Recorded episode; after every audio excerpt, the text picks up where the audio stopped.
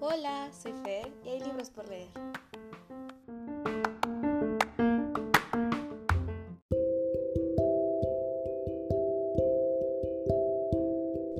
Bienvenidas y bienvenidos a otro episodio del podcast. Estoy muy muy emocionada porque vengo a hablar de un libro que me gustó muchísimo. En realidad yo lo había leído hace un par de años y ya figuraba dentro de mi, no sé,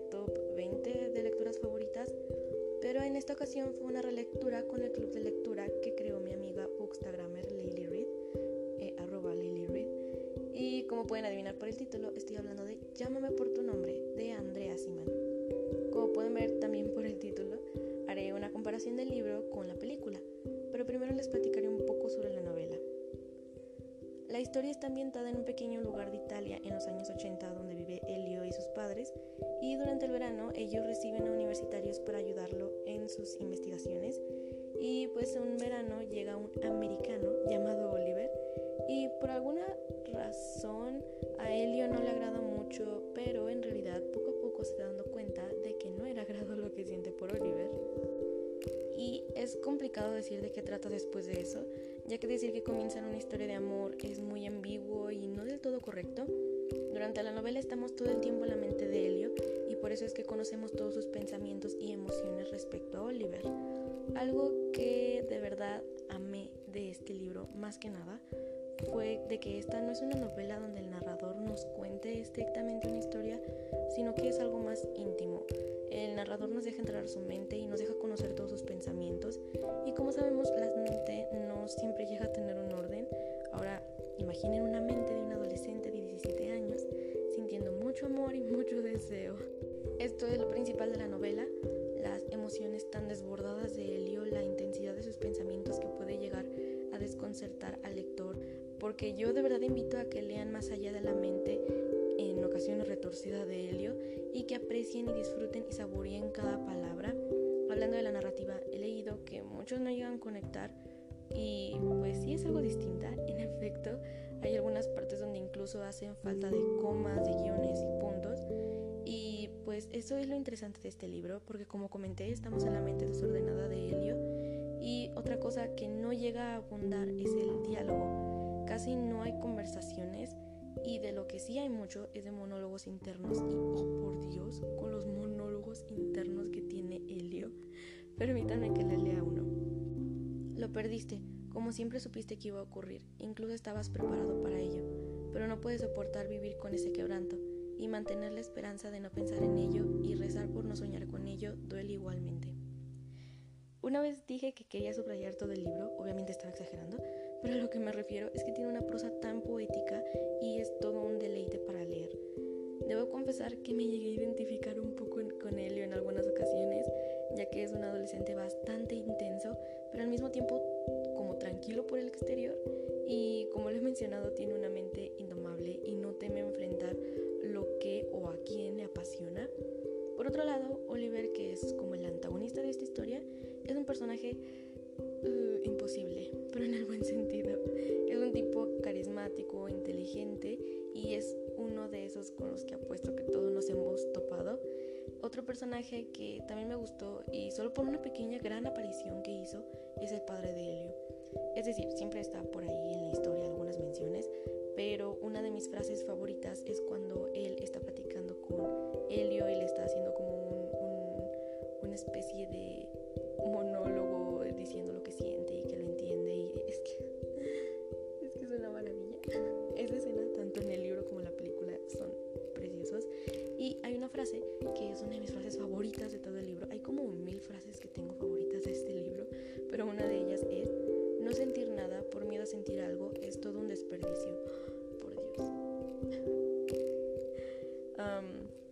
siento que los padres, a pesar de no ser un personaje recurrente, tienen un gran peso.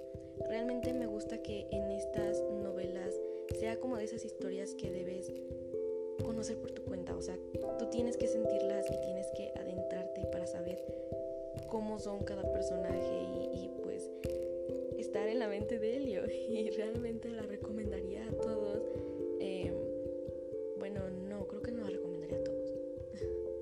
y más que nada porque la mayoría de los del club de lectura no le gustó.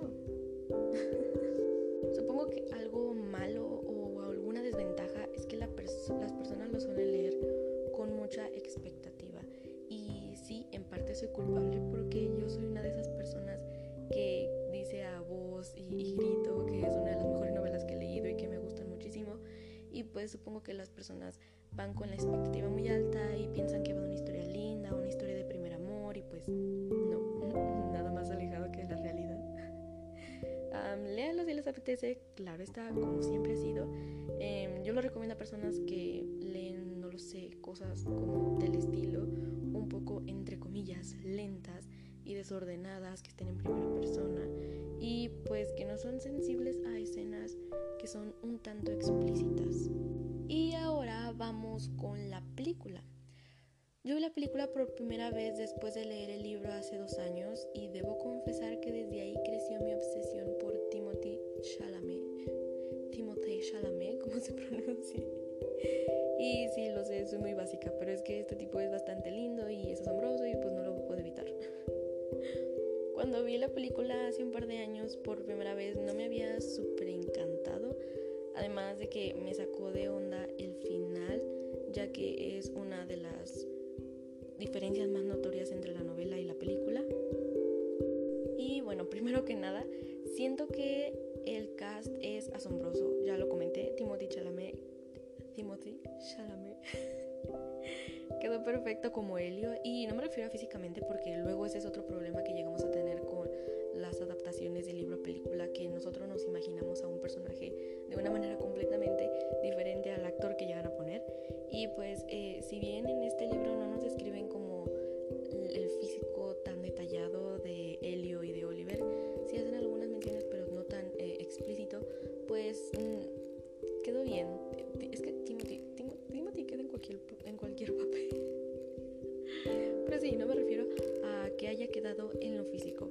sino que él hizo una gran interpretación como Helio.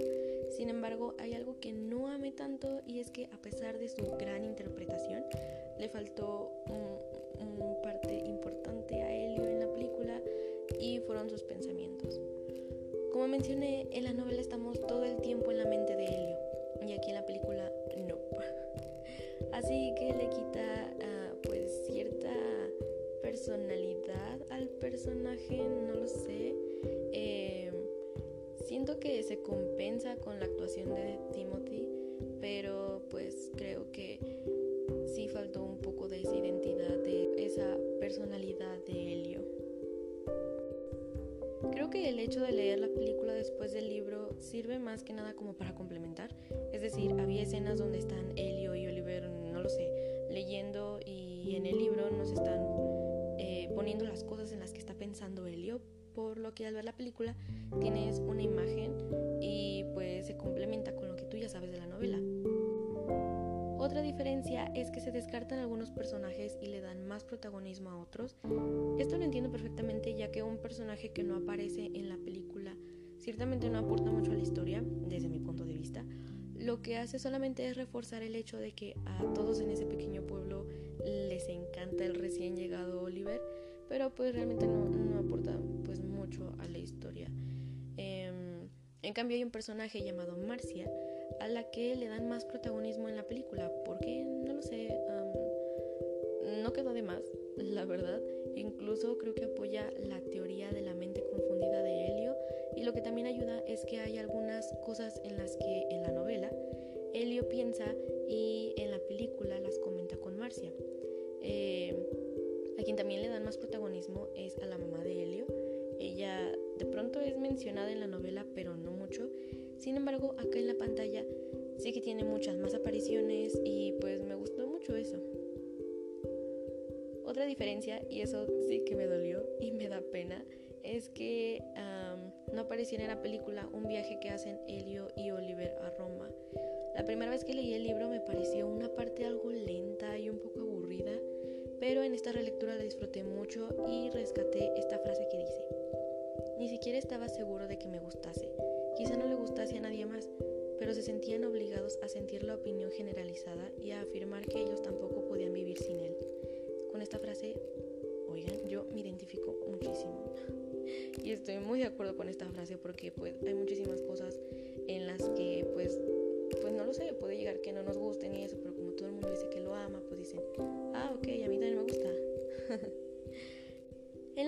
sí que van a Roma, pero no van con el editor de Oliver, no van a una cena donde Elio la pasa de maravilla y donde, muy importante, siente que pertenece.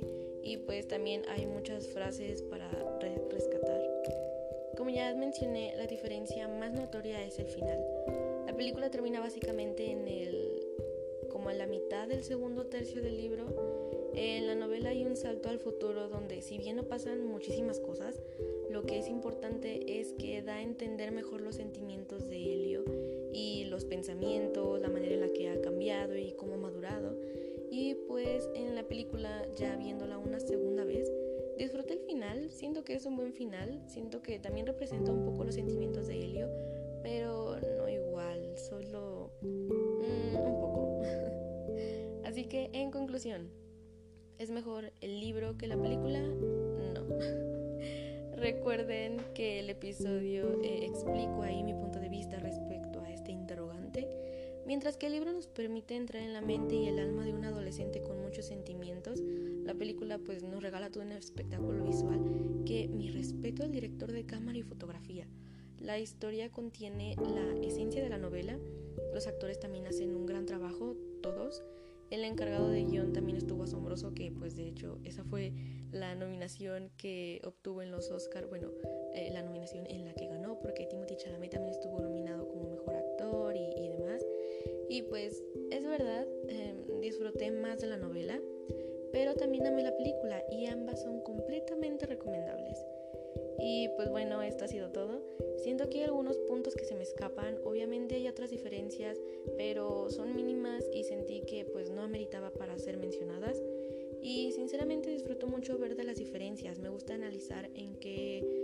compensa uno con otro y obviamente me gusta pues hablarlo y compartirlo.